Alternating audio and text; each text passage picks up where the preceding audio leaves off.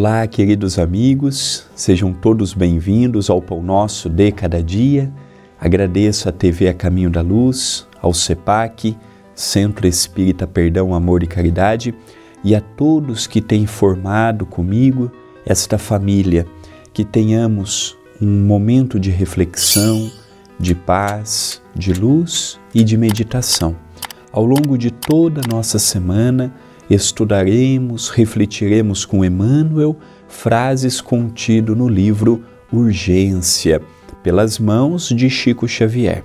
Diz o benfeitor: A irritação não apenas pressiona os recursos orgânicos da pessoa que a ela se rende e refletidamente, predispondo-a para doenças de natureza obscura mas igualmente espalha agressões vibratórias sobre aqueles que nos compartilham o dia a dia e que muitas vezes dependem de nossa serenidade a fim de se equilibrarem na vida. Irritação. A irritação ela nos traz problemas pessoais, coletivos. A minha irritação ela pode também fomentar a irritação do próximo. O meu desequilíbrio pode potencializar o desequilíbrio do próximo.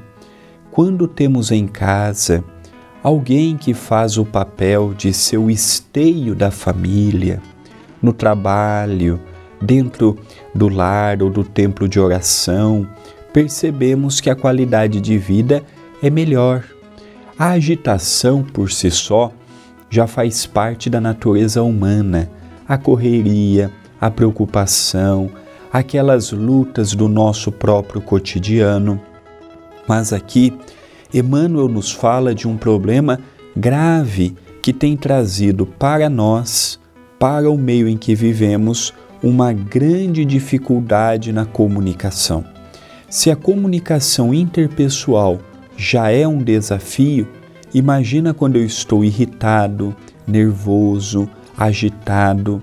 O grande problema não é estarmos irritados, é que isto está se tornando comum. Então antes eu ficava irritado uma vez por semana, eu ficava irritado duas vezes por semana, hoje ficamos quase que diariamente. Muito embora o momento favoreça essa irritação. Muito embora o momento em que vivemos, as lutas do cotidiano, os embaraços, como será o nosso amanhã, olhamos para um lado é problema, olhamos para o outro lado é problema, logo imaginamos que a vida é um problema e a irritação, a preocupação, a angústia, o nervosismo vai tomando conta, vai preenchendo o nosso dia a dia. Então, o convite de Emmanuel hoje a procurarmos cada qual, sem ele colocar imposições, apenas sugestões, uns buscando na prece, outros buscando no trabalho assistencial, outros procurando na meditação, outros procurando nos vários caminhos que hoje nós temos para manter a serenidade lembrando que a minha serenidade será proporcional ao meu esforço.